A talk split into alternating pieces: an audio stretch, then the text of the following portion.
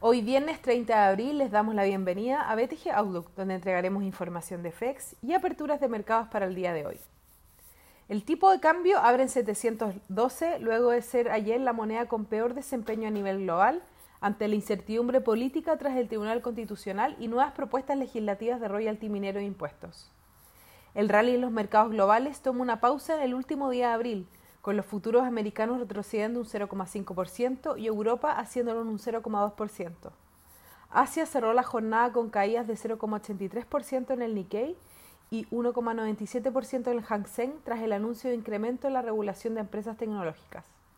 El dólar global borra las pérdidas del mes y las materias primas operan mixtas con el cobre nuevamente al alza, esta vez en un 0,73% y el petróleo retrocede en un 2,31%. La confianza en Estados Unidos se ha visto fortalecida ante los positivos datos que mostraron ayer una aceleración en el crecimiento del PIB, además del apoyo de la Fed a la mitad de semana en donde reforzó su tono dovish que impulsó el apetito por activos de riesgo, llevando al S&P 500 a nuevos máximos históricos. El foco se encuentra en los resultados corporativos en Estados Unidos, en donde ya han mostrado sus reportes 290 de las 500 compañías, con un 88% de estas cumpliendo superando las expectativas de los analistas. Dentro de las principales sorpresas positivas destacaron Apple, Facebook y ayer Amazon, mientras que Twitter reportó hoy decepcionando a los inversionistas con la acción cayendo un 12% en el pre-market. Hoy reportan Exxon y Chevron.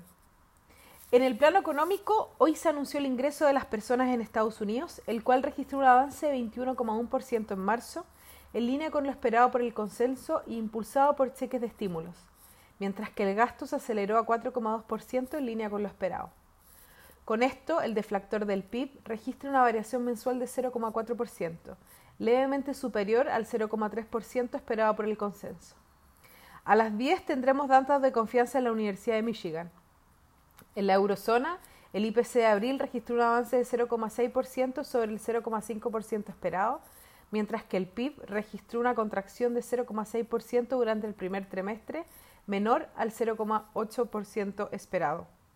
En China, el PMI manufacturero alcanzó los 51,1 puntos, bajo los 51,8 puntos esperados, mientras que el PMI no manufacturero también decepcionó a la baja.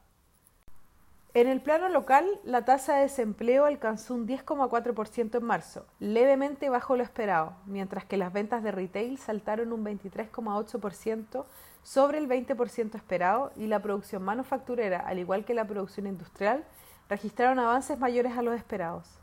Ayer el Banco Central publicó una serie de medidas para preservar la estabilidad de los mercados financieros en el contexto del tercer retiro de los fondos de pensiones, dentro de las cuales se incluye la reapertura del programa de compra al contado y venta a plazo abierto a empresas bancarias y otras instituciones financieras por 9.500 millones de dólares y la renovación del monto vigente por 500 millones de dólares, agregando los instrumentos admisibles instrumentos bancarios como depósitos a plazos. A lo anterior se suma la ventanilla repo con empresas bancarias. El tipo de cambio opera en 712, llevándolo a niveles de 707 hasta ahora, acoplándose al rendimiento de sus pares emergentes.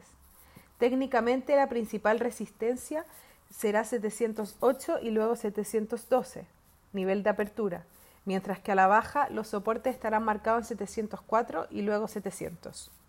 Muchas gracias por habernos escuchado el día de hoy. Lo esperamos el lunes en una próxima edición.